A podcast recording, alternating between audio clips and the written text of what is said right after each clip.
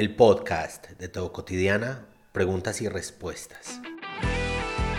Existimos en un mundo caótico, lleno de odios, miedos y angustias. Se hace urgente volver a Jesús, volver al Evangelio, volver al mensaje de bienestar y de esperanza, volver al amor a Dios, al amor propio, al amor por el otro. Teo Cotidiana. Mucha, mucha alegría, feliz noche de martes. Anhelo los martes usualmente para poder conversar, para poder leerlos, leerlas, saber de qué quieren que hablemos, hablar, proponer y lo más importante de todo es estar juntos, estar juntas. Gracias por estar aquí. Gracias por pasar, gracias por conectarse, gracias por venir, gracias por estar esta noche. Pensé que no iba a haber mucha gente porque estamos en noche de velitas y yo caí en la cuenta de la noche de velitas después de haber anunciado que hoy era el en vivo y me gusta ser muy responsable y muy cumplir con la palabra o algo así. Entonces di mi palabra de que hoy había ah, preguntas y respuestas y aquí estoy y aquí estamos. Gracias por venir, gracias por estar. Usualmente comienzo con alguna anécdota y esta es bien, bien dolorosa y difícil. El jueves pasado se me perdió mi perro y los, las mascotas, en algunos casos, pues son eso, mascotas, es el animal de la casa. Pero aquí las mascotas son un hijo más, son una persona más de la casa, ¿no? Son un familiar más, mejor familiar que persona, una persona no, un familiar más de la casa. Y hay unos trabajadores aquí en la casa haciendo varias cosas y yo pues estoy aquí en mi oficina metido, trabajando. Estoy solo, la esposa y el niño están en Medellín. Vivimos en un pueblo a una hora y media de Medellín. Yo estoy solo en el pueblo, la esposa y el niño están afuera. Y uno de los trabajadores dejó la puerta abierta y el perro se nos escapó. estuvo más de cuatro horas perdido. Y varias cosas que me hacen reflexionar de ese día. Una es que en medio del desespero traté muy mal al trabajador de la casa. Fue muy, muy, muy grosero, se me sulfuró todo, es como yo les doy la confianza porque no es gente contratada por nosotros, la, eh, nosotros pagamos arriendo aquí en el pueblo, la gente que construyó la casa debía hacer algunos arreglos y pues nosotros abrimos las puertas de nuestro lugar para pues permitirles hacer los arreglos que debían hacer porque pues habían unas grietas. El asunto es que lo traté horrible y me sentí muy mal. Y mientras lo trataba mal por dentro, eh, el, diablito y el angelito, ¿no? El angelito me decía, Tomás, esto no es lo que vos enseñás, esto no es lo que vos decís, esto no es lo que vos predicás. Pero el diablito me decía, pero es que cómo se les ocurre dejar la puerta abierta, cómo se les ocurre no fijarse en que el perro se fue, cómo se les ocurre ah, no ser responsables. Y lo grité y lo, lo maltraté. El asunto es que me sentí muy mal, luego le pedí perdón y fue un momento como de reflexión, como de estrellarme contra el muro y recordar que este asunto de la dignidad de la gente no es solamente algo de lo que se habla en YouTube, de lo que se habla en los videos cristianos, hablando del Evangelio y hablando de Jesús, es un asunto que tiene que volverse real, ¿no? En la noche me di cuenta que casi mato a este señor, porque el señor sufre del azúcar y cuando se altera, cuando le da mucho miedo, cuando le da mucha rabia, eh, se le sube el azúcar, se le altera el sistema, el cuerpo y ah, puede entrar en un colapso. Y fue, fue muy difícil. Lo sé porque me contó, luego fue, me buscó, le pedí perdón, me pidió perdón, nos abrazamos, fue un momento bonito, pero también fue un momento de confrontación, ¿no? De esto que se dice, esto que está, por lo que estamos haciendo todo este rollo de Teo Cotidiana, tiene que trascender el discurso y tiene que convertirse en realidad en el día a día, en lo que somos como personas, ¿no? Otra reflexión que me ocurrió ese día fue toda esta vaina de dejar las 99 ovejas e ir a buscar a la una que se perdió yo dejé mi trabajo. yo estaba, haciendo, estaba editando un video, estaba muy, muy, muy cogido editando ese video y yo me fui a caminar por el barrio a buscar a mi perro y no lo encontraba y preguntaba por todas partes por mi perro y, ah, bueno, me generó paz y aliento saber que algunas personas del barrio lo habían visto. Eh, hay varios perritos del barrio que los dejan salir solos nosotros nunca dejamos salir a Robbie solo, pero pues me generaba como respiro saber que estaba, la gente lo había visto. Y yo me fui a buscarlo, y a buscar, y a buscar, y a buscar, y a buscar. Y me conecté con ese texto de quién de ustedes, teniendo 100 ovejas, si se pierde una, no deja a las 99 y se va a buscar a la una.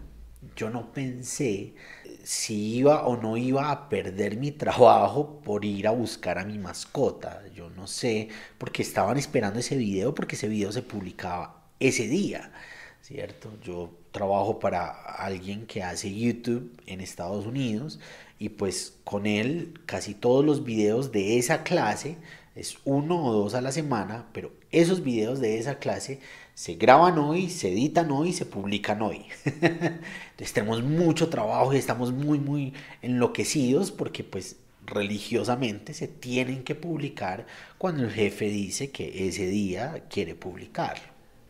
Yo no pensé en eso, yo pensé en no está mi hijo, porque para mí es un hijo, no está mi hijo y me fui a buscarlo.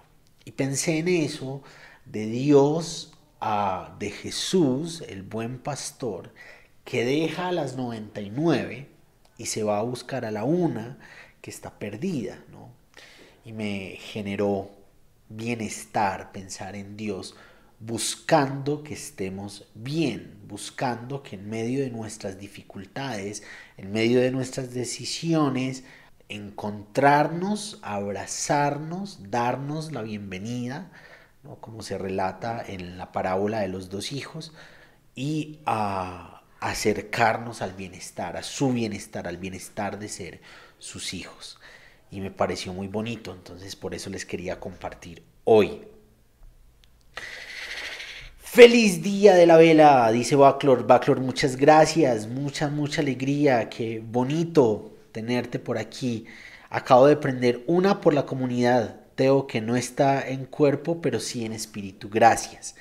Qué bonito ver que va creciendo poco a poco la comunidad de Teo Cotidiana. YouTube está creciendo, ya vamos para los mil suscriptores. Y pues estas dos semanas paré un poquito la producción, aunque siempre estuve subiendo preguntas y respuestas de lo que hacemos aquí los martes.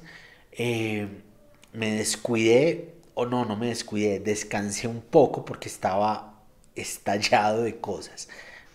Fue el cumpleaños del niño hace unos días, eh, he tenido mucho trabajo, he tenido un montón de cosas en la cabeza, se nos juntaron cosas familiares. Entonces estos dos, estas dos semanas colapsé y necesitaba como descansar, pero esta última semanita, hoy, este, entre ayer y hoy, y mañana y pasado mañana, tenemos muchas ideas de cosas para producir y vamos a darle con toda muy fuerte.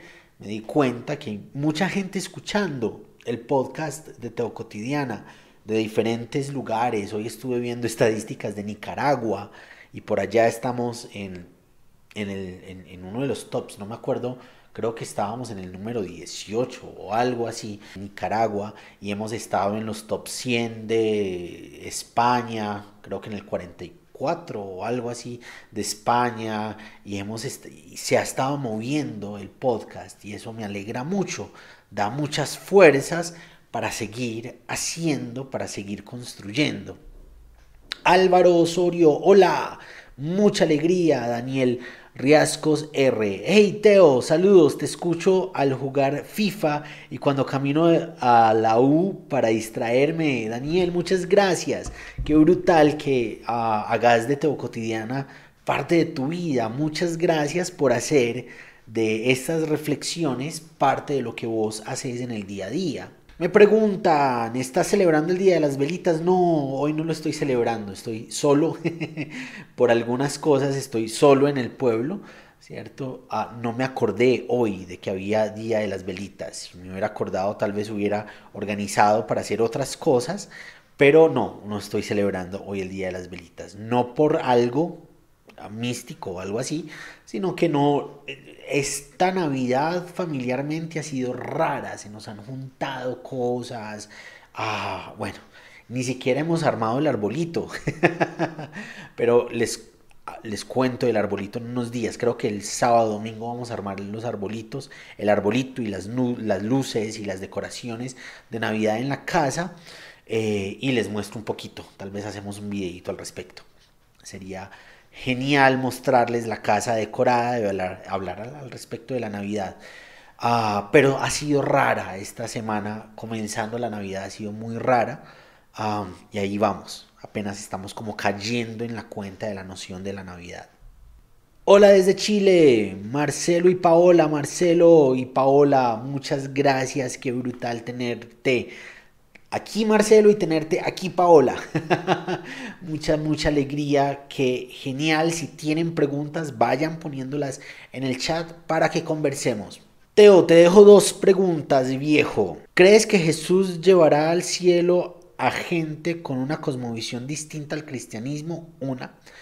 Dos, ¿crees que se pueda vivir a Jesús sin estar inmiscuido en el cristianismo?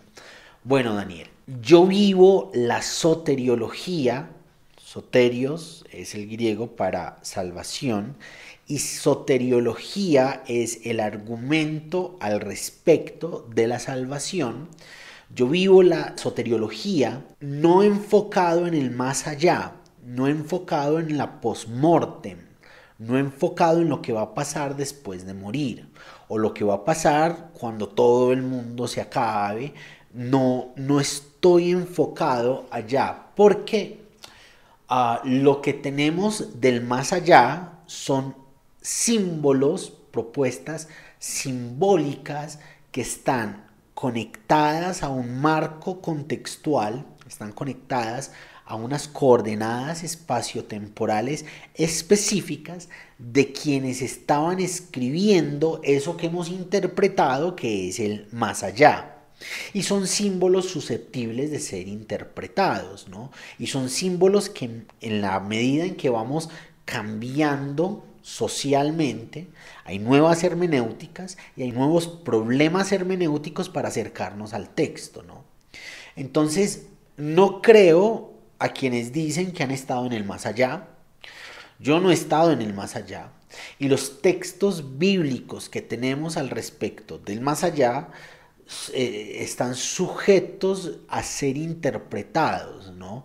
Y cada vez habrá más interpretaciones, más posibilidades de interpretar de acuerdo a las nuevas hermenéuticas que vayan surgiendo, ¿no? Y de acuerdo a las nuevas investigaciones, a los nuevos descubrimientos que hayan al respecto de la historiografía, de la sociología, de la realidad cultural, política, religiosa, económica, geográfica, etc., etc., etc., de el contexto las personas que dieron a luz esos textos.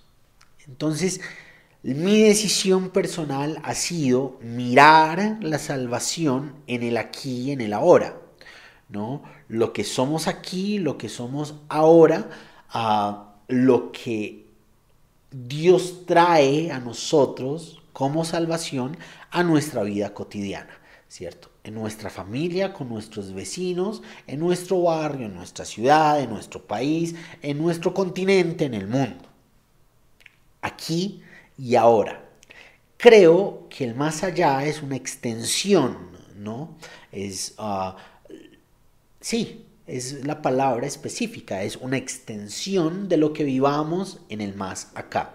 Si caminamos con Jesús en el más acá, ya vamos a encontrarnos con Jesús. Si uh, vivimos la buena noticia del Evangelio en el más acá, ya vamos a seguir viviendo, uh, vamos a disfrutar la buena noticia del Evangelio. ¿no? Si vivimos la esperanza del el crucificado en el más acá, ya vamos a vivir la esperanza del crucificado en el más allá. ¿Qué hay en el más allá? ¿Qué significa estar en el cielo? ¿Cómo está distribuido el mundo? ¿Cómo está organizado todo? No sé. Y no me importa. Iré allá y seré muy feliz de vivirlo y ah, me sorprenderá lo que sea que sea. Pero por lo pronto, para mí, el cielo, el reino de los cielos, es Jesús, su mensaje, su enseñanza, su ejemplo, su proceso de humanidad que nos enseña a vivir aquí, ahora, con el otro. En ese sentido, creo que al vivir el cielo que ha venido de Dios, ese cielo alcanza a creyentes y no creyentes. Esa esperanza alcanza a creyentes y no creyentes. Cuando vivimos la esperanza del Evangelio, la buena noticia del Evangelio, que viene a nosotros dentro de nuestros contextos específicos y particulares, dentro de nuestras realidades contextuales, cuando vivimos a Jesús eh, en esas realidades contextuales, eso que vivimos, eso que somos en Jesús, alcanza a otras personas independiente de sus realidades religiosas, independiente de sus contextos religiosos. El cristianismo es eso, es un ismo, es una estructura ideológica, ¿cierto? Que ha cambiado de tanto en tanto de acuerdo a las realidades sociales en las que vive. Es una estructura religiosa que pasó, por ejemplo, de ser perseguida a ser perseguidora por años, por tiempos, he decidido no verme inmiscuido en el concepto cristianismo, eh, por lo menos no desde la institucionalidad y desde la estructura cristiana, y he querido aprender a vivir a Jesús desde la cristianía, ¿no? Eh, Estoy intentando recordar el nombre de quien propone como esas, esos conceptos, cristianía, cristianismo, cristiandad. Ah, creo que es Panicar, un filósofo, eh, hermeneuta. Y la cristianía es la conciencia de transformación a partir de Jesús y a partir del Evangelio. Es una conciencia individual que va de adentro hacia afuera, pero que no se individualiza en términos egoístas, no es mi salvación, mi Jesús, mi transformación. Es una transformación interna que actúa en comunidad, que, que genera transformaciones comunitarias a partir de la obra transformadora del Evangelio en mi vida, en mi pensamiento, en mi corazón, en mis emociones, en lo que soy como persona, ¿cierto? Ah, en últimas, cuando hay varios viviendo la cristianía, es posible que eso se junte como un cristianismo, pero ah, no necesariamente dentro de las, los estípulos, dentro de las, los marcos, las márgenes de lo que la institución cristiana y el establecimiento cristiano determinan que debe ser ah, la ética, la moral, eh, las convenciones cristianas. Ya por aquí, José Díaz, David, siempre en estas épocas del año recuerdo tus posts y reflexiones sobre Navidad, esas miradas contrahegemónicas tan necesarias. Gracias, José Díaz, gracias, David. ah, ah Jesús es contracorriente. Jesús se hace lugar en medio de un, de un sistema social, lo que llamo mundo, piramidal. Y Jesús propone un sistema comunitario horizontal. Pasa de la verticalidad, incluso de lo divino, a la horizontalidad humana. Jesús es Dios que está verticalizado en el templo y que se encarna y la gente en Jesús puede ver a Dios de forma horizontal. Y eso me parece bonito, ¿no? Creo que eso es una de las bases para entender el Evangelio. El Evangelio es la propuesta de Dios de que lo miremos de forma horizontal y no vertical, que lo miremos de tú a tú, ya no los voy a llamar siervos, sino amigos, porque el siervo no conoce lo que a su amo hace, pero los amigos sí lo conocen, sí están más intimados, ¿no? Ahí la palabra que traducimos como amigos es filos, un amor familiar, un amor fraternal, ¿cierto? Entonces Dios se encarna para que lo amemos de forma fraternal, no para que lo miremos hacia arriba, por allá, en, el, eh, en lo distante, en las estructuras del templo, en la burocracia ah, de, de las estructuras religiosas, sino así, de frente, ¿no? tú a tú, aquí en la experiencia de la vida cotidiana. Retomo una pregunta que no me alcanzaste a responder antes. ¿El cristiano debería tener un compromiso con el ecologismo o los movimientos ecologistas? Sí. Sí. Ah. El Evangelio nos invita al amor. A Dios, a mí, al otro. Parte de ese amor tiene que ver con la conciencia de el hogar común, la casa común. La conciencia de que la casa común sea sostenible para mí, para el otro, para los venideros, para mis hijos, los hijos de mis hijos, los hijos de los hijos de mis hijos. En la teología escapista, en la teología uh, de, varias líneas denominacionales, se ha invitado a que no le paremos bolas a eso. No importa, igual todo esto se va a acabar. ¿Para qué le prestamos atención a la ecología y a la tierra y al bienestar de los ecosistemas si luego todo esto se va a ir al carajo, igual luego se va a destruir todo con bolas de fuego que caen del cielo que van a destruir la tercera parte y luego otra tercera parte con agua y las terceras partes y terceras partes que anuncia eh, el apocalipsis, les gusta ah, literalizar todo, menos cuando no es conveniente, cuando no es conveniente pues ah, lo miran desde lo, desde lo literario, ¿no?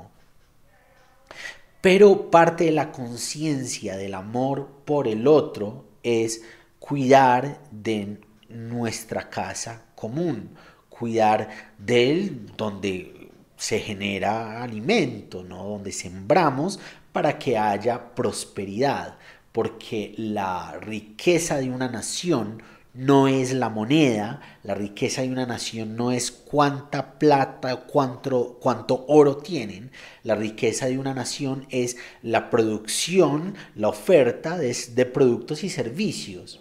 Entonces, ah, ¿cómo vamos a destruir la casa que genera precisamente riqueza? Riqueza para que podamos vivir, subsistir nosotros, nosotras hoy y para que mañana puedan subsistir nuestros hijos hasta que todo acabe, que no sabemos cuándo es. ¿no? Desde hace, de tanto en tanto aparecen discursos apocalípticos en los que ya todo esto se va a acabar ya. Y llevamos dos, dos mil años en los que cada tanto hay discursos apocalípticos en los que Jesús va a regresar ya y nos va a llevar ya para que le paramos bolas a todo. Y hay creo que era Lutero que decía, así Jesús regrese mañana, hoy voy a plantar un manzano en mi huerto. Eh, no sabemos ese mañana cuándo va a llegar. Sabemos que hoy podemos sembrar en el huerto, en la huerta. Hoy podemos cuidar nuestra casa común. Hoy podemos juntarnos para que ah, haya bienestar en los diferentes sentidos de bienestar. Eh, bienestar ecológico también. Robbie, al ser encontrado, Tommy estaba en los negocios del padre. Tal cual. Ah, eso fue un momento muy difícil. Yo estaba por el barrio caminando, llorando, hablando con cada tienda y cada tendero, hablando con cada vecino que me encontrara, dándoles mi número de teléfono, y pues pensando, pues mi, perro se perdió, porque es un perro muy lindo, ¿no? Es, eh, Robardo es muy, muy bonito, no está castrado, entonces eh, para algunas personas puede representar algún negocio, es un perro de raza, porque necesitábamos un perro chiquito en la casa, pensamos en adoptar, pero cuando uno adopta, uno es difícil poder escoger tamaños, y dos, a no es muy usual que hayan perros pequeños, razas pequeñas, en adopción, ¿no? Y necesitábamos que fuera pequeño por el lugar donde vivimos y todo el rollo. Y no podemos estarlo sacando tres, cuatro veces a la calle. A Robbie lo sacamos dos veces, una en la mañana, una en la noche. Y no requiere estar saliendo. Ah, entonces es un perro de raza, es un perro que fácilmente se lo pudieron haber robado y no, lo encontré. Me pasó una vaina así para los pentecostales, testimonio pentecostal. Me pasó una vaina muy bonita. Yo eh, busqué mucho en la calle, pero hubo un momento en el que reaccioné y dije, yo tengo que regresar a entregar mi trabajo. Me faltaba más o menos una hora de trabajo, una hora de edición. Y vine, me senté, le expliqué a mi compañera lo que había pasado ella me dijo, hace tal cosa, me mandas la línea de tiempo, yo reviso aquí, yo exporto aquí para que no tengas que esperar más. Eso hice, vine, me senté, terminé. Cuando terminé, yo me levanté convencido de que si tenía que ir en la moto toda la noche recorriendo las calles del pueblo, lo iba a hacer. Como voy a buscar a mi hijo, voy a buscar a mi perrito. Y cuando me monté en la moto, yo oré, yo le dije a Dios, Dios, vos sabés dónde está mi perro. Y yo no sé dónde está. Y vos me podés llevar a donde él está. Por favor, hacelo. Por favor, llévame a donde está mi perro. Y fue muy interesante. Yo me monté en la moto, iba a ir a los lugares donde yo sé que yo he caminado con, con Robardo. Mi hijo lo puso así. Nosotros le decimos Robbie. Mi hijo ah, cuando lo recibió le puso ese nombre. No sabemos de dónde salió. Se lo inventó y es un nombre horrible. Pero Robbie es más bonito y así le decimos en la casa. Me, iba a ir a, a recorrer los lugares que sé que he frecuentado con él. Iba a dar una vueltecita en una esquina y algo adentro como que no, por aquí no es. Entonces me devolví y seguí derecho. Y no me demoré dos minutos en la moto. Salí a la esquina, salí derechito, manejé derechito a donde él estaba. Estaba en una esquinita, como mirando, como asustado. Cuando me bajé de la moto se hizo chiquito, como asustado, como no me vaya a hacer nada. Y cuando le hablé, se montó en la moto. es un scooter, entonces hay un espaciecito donde usualmente lo monto cuando vio que era yo, se montó en la moto, como, como lléveme pues papá, llegó mi papá, lléveme. y fue muy feliz, pero me pareció muy particularmente interesante eso, ¿no? Dios, vos sabés dónde está mi perrito, llévame a dónde está mi perrito. Y no me demoré dos minutos, ¿no? Fueron tres cuadras y media. Lo que recorrí iba despacio, mirando donde lo encontraba y ahí estaba en la esquina, empantanado, muy empantanado y al parecer lleno de, lleno de pulgas, ¿no? Lo llevamos al día siguiente a, a la veterinaria y le encontró muchas pulgas, entonces de más que estuvo por ahí con otros perritos ese día. Mi pregunta, ¿cuál es la diferencia a cada uno de los evangelios vamos a leer con un grupo y estamos evaluando cuál leer y no sé muy bien qué caracteriza y distingue a los cuatro evangelios. Varias cositas, Backlor y todos y todas. No hay varios evangelios. Existe un evangelio. El evangelio es Jesús. Y existe cuatro versiones de las experiencias comunitarias, particulares, de las anécdotas al respecto de vivir el Evangelio, de vivir a Jesús. Entonces hay un Evangelio y existen versiones del Evangelio. Esas cuatro versiones son propuestas en épocas diferentes bajo necesidades comunitarias diferentes. Entonces, el primer, la primera versión del Evangelio que está en nuestro canon, la primera versión escrita de nuestro canon fue Marcos. Y Marcos está escribiéndole a una comunidad que está siendo perseguida, que está siendo aporreada por la persecución, está escondiéndose, está ocultando su, uh, el discurso cristiano. Está buscando que no los vayan a matar y torturar y todo lo que le pasaba a la iglesia en ese momento, sí se sabía que ellos hacían parte de ese movimiento que, predicaba a Jesús. Una de las características de esa, esa versión en especial es el énfasis constante de la humanidad de Jesús.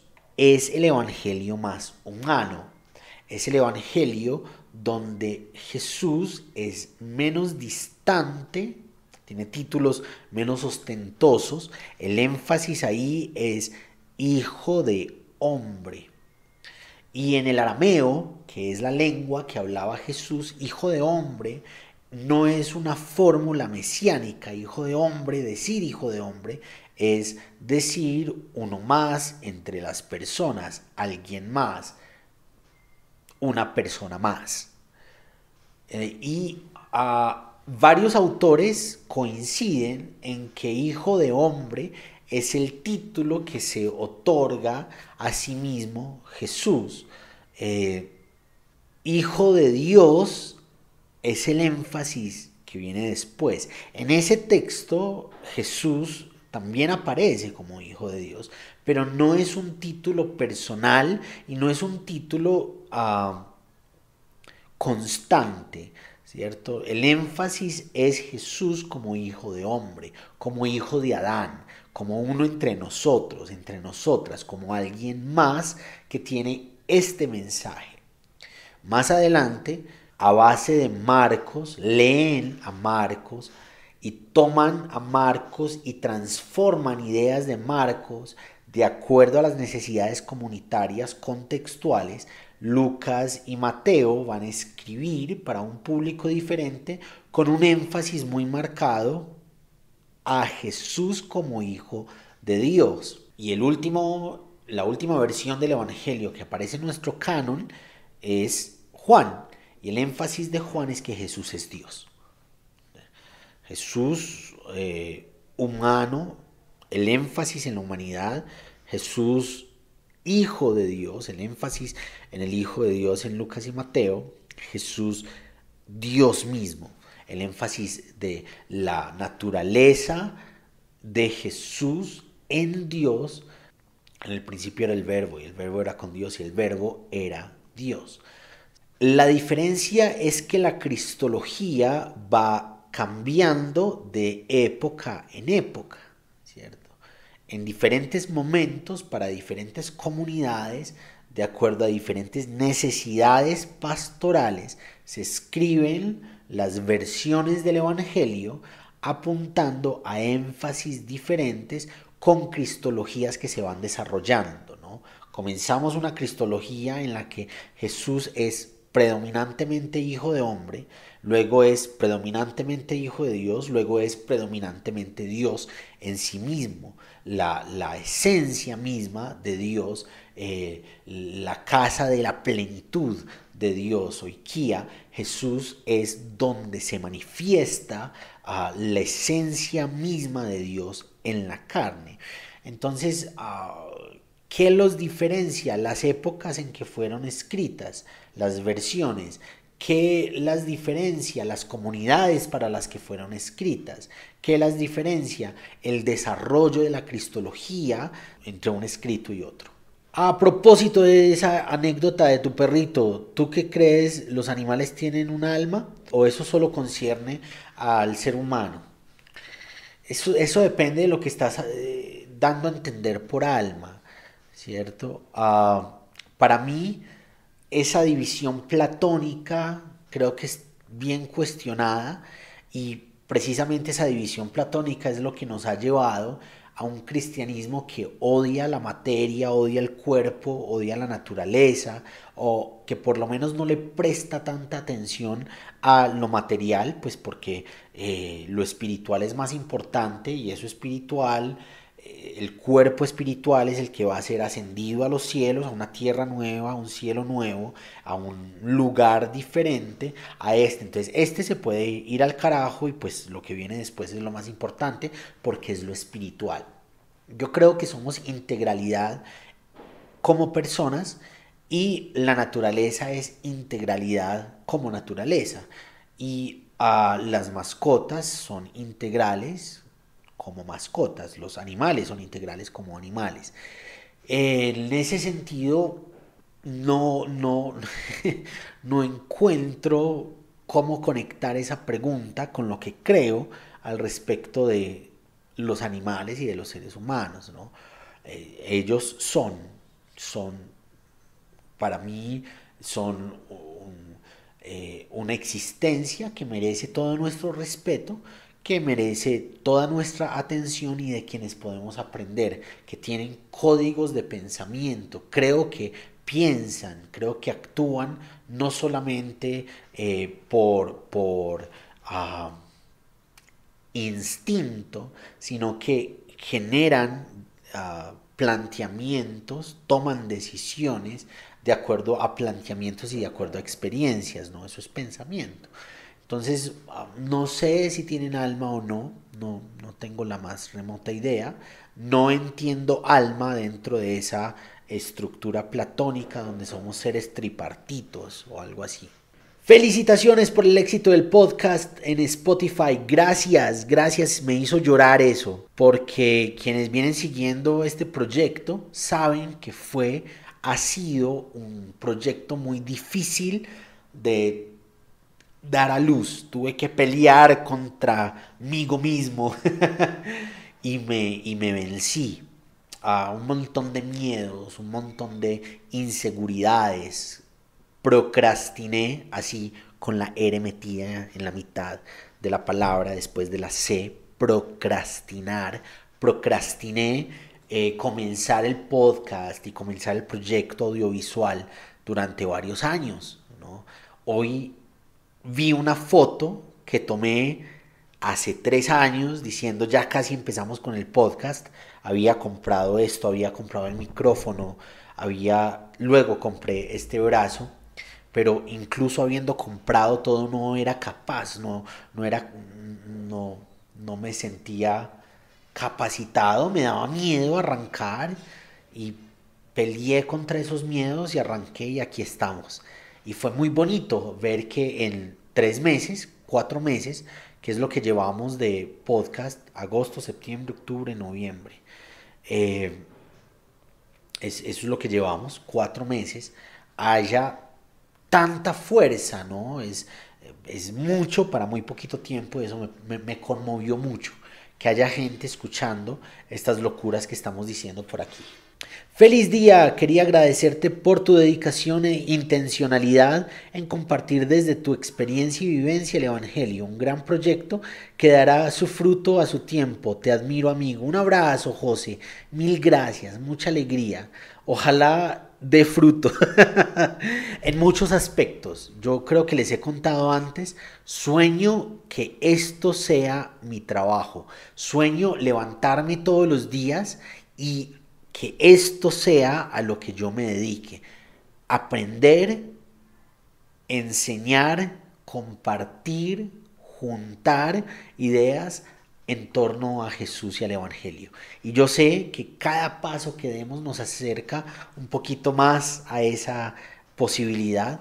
Eso es lo que sueño, eso es lo que quiero que ah, en las mañanas me levante, cumpla los, las horas de trabajo que se establezcan en esto, en vivir, aprender, compartir el Evangelio.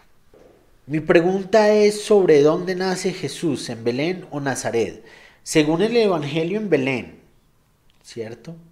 Según algunos críticos de la historia, algunos que se acercan a la historiografía de Jesús en Nazaret, porque es ah, el lugar donde estaba constantemente. Yo me, en cuanto a la narración, yo me atengo a lo que nos permite saber, nos permite conocer las versiones del Evangelio, ¿cierto? Entonces, nace en Belén, eso es lo que se narra de Jesús y es muy difícil poder saber esos detalles, porque Jesús empieza a ser alguien muy importante después, cuando se levanta el movimiento de Jesús, cuando ese movimiento de Jesús eh, traspasa las fronteras eh, nacionales, traspasa las fronteras de la iglesia de Jerusalén y llega a, los lugares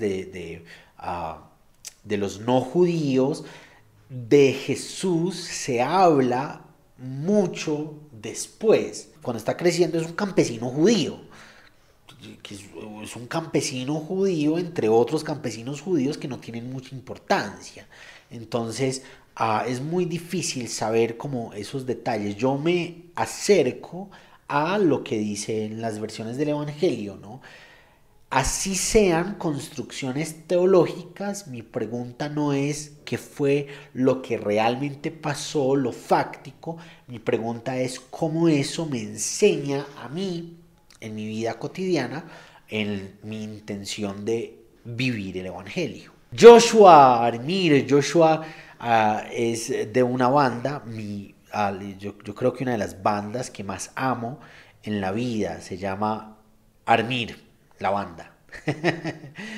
Josh y Keren son gemelos, hermanos, mellizos, gemelos no mellizos, hermanos que hacen una música brutal y que ah, me han hecho compañía en medio de este caminar el Evangelio. Ha sido muy bonito. Y a Josh es una persona muy querida, es un pastor, es un niño, es un culicagado que es pastor. y a lo que hace y lo que dice y lo que es me parece bien bonito, bien interesante. Si van y buscan a Josh, Josh usualmente está haciendo reflexiones. Eh, y si van y buscan la banda Armir, les va a encantar. Nos debes el podcast de la Navidad, Uncle Teo. Sí, lo hacemos. La próxima semana tenemos episodios sobre la Navidad. De una. Pero ya tenemos una de Adviento. ¿Vale? Adviento son los primeros cuatro domingos de espera a que llegue el 24, que es el día del nacimiento. Sabemos que Jesús no nace un 24 de diciembre. Esta es como la unificación que pasa tras un proceso de sincretismo y de convenciones y de organización de los calendarios y toda esta vaina. Pero pues es la época en la que conmemoramos el nacimiento de Jesús y Adviento es el tiempo de espera durante cuatro domingos. No, en, en esos cuatro domingos en los sermones se habla de Jesús y de la espera de Jesús. Pero es todo ese tiempo, no son solo los domingos. Y hay un episodio en el podcast que es sobre Adviento. ¿Para quién nace Jesús? Vayan y búsquenlo. Es más, es el último podcast. Es el podcast que, el, episodio del podcast que montamos ayer, creo. Ayer o antier. Ayer. Sí, ayer. Y ah, es el episodio número 59. Creo que entre hoy y mañana tenemos el episodio 60. y ahí vamos construyéndonos. ¿Crees que podemos vivir a Jesús o servirle sin ser parte de una iglesia? Porque se nos ha enseñado que la iglesia es el cuerpo de Cristo y si no somos parte, estamos fuera de él. Paola, gracias por la pregunta. Paola, somos seres congregantes por naturaleza. En las ciencias sociales, siempre, en las disciplinas sociales, siempre se nos va a insistir en que somos seres sociales. Seres sociales significa que necesitamos, tenemos la capacidad y la necesidad de estar en contacto, en comunicación, en interacción con otros. De entrada, somos seres que vamos a buscar congregarnos naturalmente. Lo que solemos entender de forma moderna por iglesia es la estructura, la institución, la denominación que tiene unos cronogramas, unas programaciones y unos rituales a donde nos acercamos para congregarnos con otras personas que pertenecen a esa denominación, a esa estructura, a esos rituales. Y se nos ha dicho que cuando nos desconectamos de esas estructuras, de esos rituales, de esa eh, programación, no estamos congregándonos, no somos parte de la iglesia. Pero en realidad, como yo entiendo la iglesia, y hay un episodio, Paola, que se llama Ser Iglesia, y hablamos sobre irse de la iglesia, eh, nos podemos ir de la iglesia, es un episodio reciente que puedes buscar o bien en YouTube, o bien en, Spotify, o bien en Apple Podcasts, se llama Ser Iglesia, ese episodio. Creo que podemos ser iglesia cuando nos juntamos. Iglesia viene del griego eclesía y significa asamblea. Es la reunión de personas que se juntan tras una idea, tras un ah, propósito en común. Creo que podemos ser iglesia al margen de la institucionalidad denominacional. Creo que si yo me reúno en un café con tres o cuatro amigos y estamos hablando sobre Jesús, sobre el Evangelio, sobre vivir a Dios, estamos congregándonos. Creo que ah, eh, no se trata de ir a la iglesia, se trata de ser iglesia. Iglesia no es un lugar, espacio físico a, a donde vamos para, ser, para, para hacer iglesia. Creo que iglesia es lo que somos cuando el Evangelio ocurre en nosotros y cuando no somos capaz de no llevar la esperanza de la buena noticia a otros y otras, de no compartir, no somos capaces de no compartir la esperanza de la buena noticia con otros y otras, ¿cierto? En ese sentido, creo que somos cuerpo de Cristo en tanto vivimos el Evangelio y compartimos esa esperanza de la buena noticia con otros y con otras. No necesariamente en el marco de una denominación cristiana, no necesariamente en el marco de una institucionalidad cristiana, no necesariamente en el marco de las convenciones de la estructura cristiana, de la estructura ritual. ¿Cuál es tu libro favorito del Antiguo Testamento? Ay, no sé. no sé, yo hace mucho rato que no frecuento mucho el Antiguo Testamento. He venido estudiando mucho el profetismo, porque se me hace muy interesante que sigamos sosteniendo la idea de una salvación post-mortem, una salvación después de que nos muramos, cuando el profetismo clásico nos está hablando de una acción concreta en el aquí y en el ahora a partir de la denuncia de la realidad social, de la realidad política, de la realidad geopolítica, de la realidad religiosa y cultural. Entonces vengo estudiando mucho los profetas desde hace un tiempo. Hola Luisa, mucha alegría Luisa Cardona, gracias por estar por estos lares. Saludos desde México, dice Marzán. Gracias gigantes, mexicanos, mexicanas, argentinos, argentinas, chilenos, chilenas. Colombianos, colombianas y gente que se conecta. Eh, me di cuenta que nos escuchan en Nicaragua, gente que se, que se conecta desde España, gente que se conecta desde, ay, Costa Rica, Puerto Rico, otros lugares. Gracias, muchas, muchas gracias y a todos y a todas quienes se pasan por estos lares, quienes nos escuchan en cualquiera de las plataformas. ¿Cuál es la diferencia entre servicio y sumisión? Hay mucho sobre eso por lo menos desde los conceptos ah, en la escritura, en el Nuevo Testamento, siervo equivale también a esclavo. Y esclavo es quien tiene que ah, cumplir las funciones que se le da como esclavo porque no tiene ninguna otra opción. Es esclavo o bien por la guerra, o bien porque tenía una deuda y no la pudo pagar y la forma de pagarla es a través de su esclavitud. Eh, se es esclavo por X cantidad de cosas y no podían decidir no servir.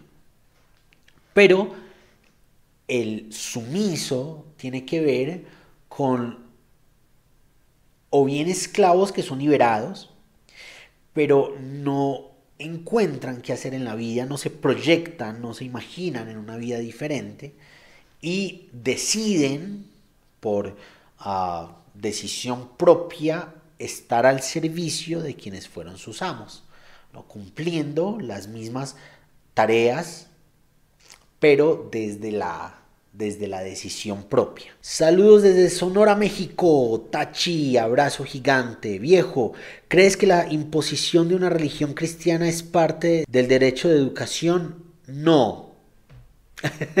Estoy completamente a favor de la separación entre la iglesia y el Estado. Fue parte de lo que logró precisamente el, resultado, la consecuencia de la reforma protestante del siglo XVI fue llegar a una separación de la iglesia y el Estado que ahorita nosotros desde eh, nuestra, nuestra realidad sociopolítica actual queremos volver a juntarlos, ¿no?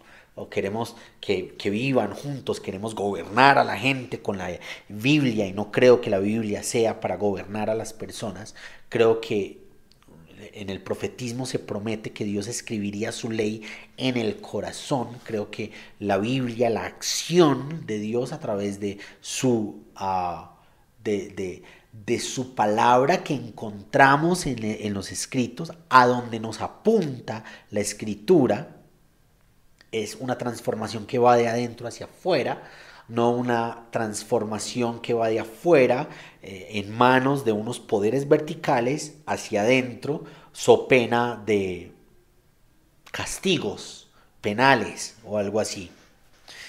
Eh, entonces, en ese sentido, en ese orden de ideas, no, no estoy de acuerdo con que eh, en la educación se adoctrine en religión. Creo que es un papel de la familia creo que la familia ah, debe resolver cómo vivir y enseñar la religión, ¿no? Y ese es un tema que en mi familia vamos resolviendo poco a poco. Ah, esta semana nosotros, yo les he contado, nosotros no somos insistentes en la religión con nuestro hijo. Si él conoce nuestra espiritualidad, si hay un diálogo religioso e interreligioso en la familia. Les he contado que la, mamá de mi esposa, mi suegra, tiene un credo, una espiritualidad diferente desde hace algún tiempo para acá y a eso lo ha llevado a Ariel a tener preguntas al respecto de la religión. ¿Por qué Dios tal cosa? ¿Por qué Dios tal otra cosa? Mi abuela le dice Yahweh, ustedes le dicen Dios, porque cómo es que debo decirle y todo este rollo. Pero no ha sido un asunto de adoctrinamiento y usted tiene que creer esto y usted... No, ha sido una conversación. Incluso en conversaciones con mi hijo, él me ha dicho cosas, yo digo que yo no creo tal o cual cosa, él me dice, pues yo sí creo en eso. Tiene cinco años. Y hace unos días él estaba con los primos, ocurrió no sé qué con los primos, Y él se fue para el balcón y uh, mi mamá fue a hablar con él y él, le dijo a mi mamá que pues en este momento estoy hablando con Dios. la vaina más linda del mundo. Estaba en el balcón reflexionando y al respecto de lo que estaba pasando y hablando con Dios. La religión es un asunto familiar. El Estado no debe adoctrinar en la religión. El Estado debe aportar conocimientos en la estructura y la necesidad estatal, ¿no? Pero no, no creo que la religión deba estar eh, determinada por los poderes políticos de nuestros estados.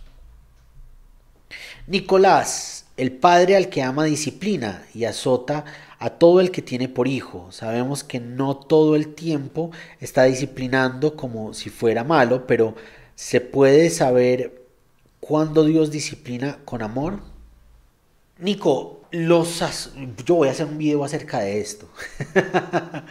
ya he hablado un poquito al respecto, escrito un poquito al respecto. Hay un diálogo con mi esposa en Conversando en Pareja donde hablamos un poquito acerca de la disciplina.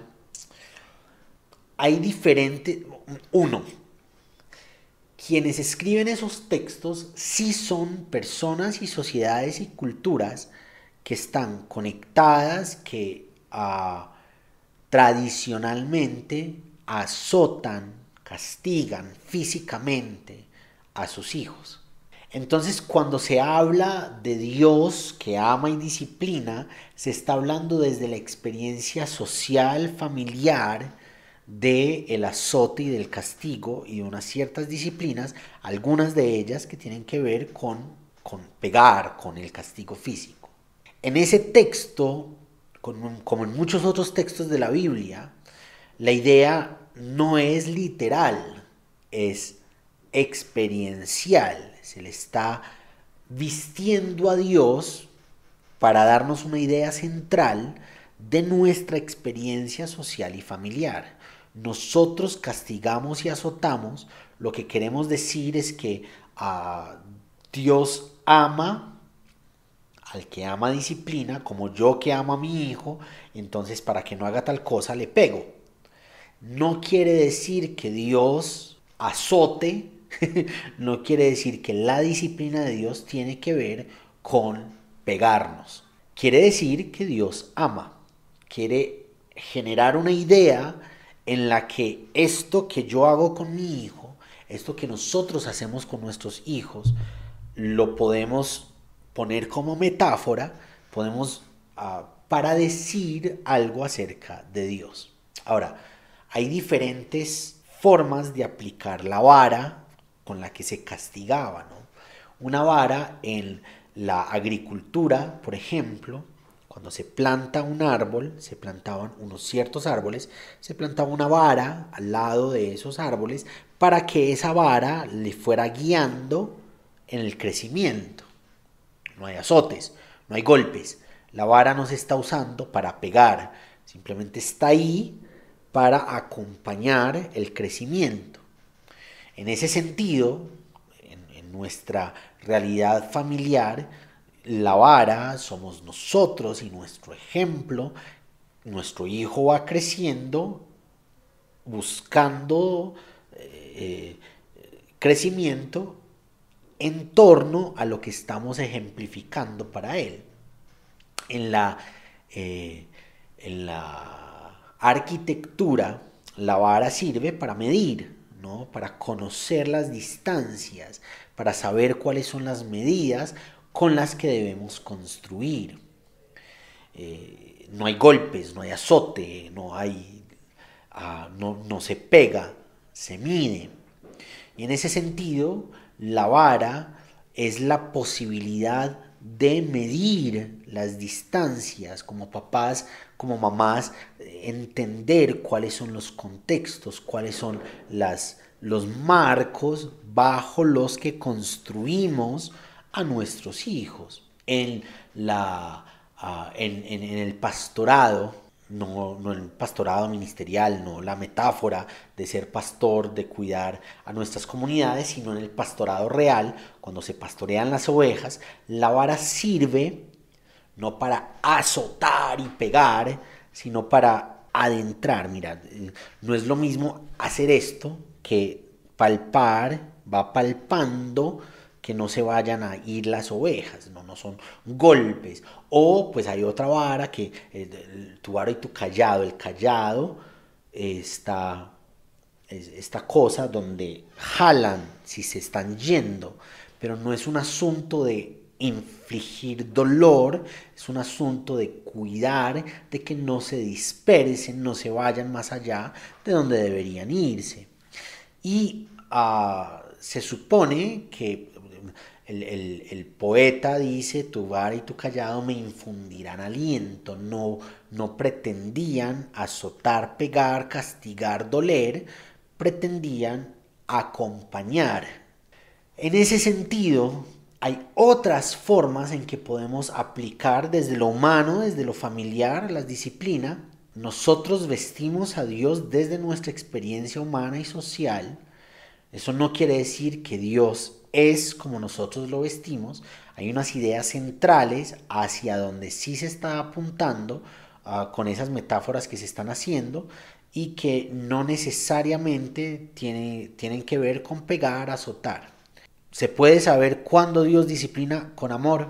En la experiencia de caminar con Jesús vamos a encontrar a Dios diciéndonos no metas los dedos en el tomacorriente porque te vas a electrocutar cuando estoy haciendo este ejemplo, estoy pensando en mi hijo, ¿no? que si está metiendo sus dedos en, el toma corriente, pues lo voy a salvar, lo, le voy a explicar en la medida en que esté en diferentes etapas del desarrollo.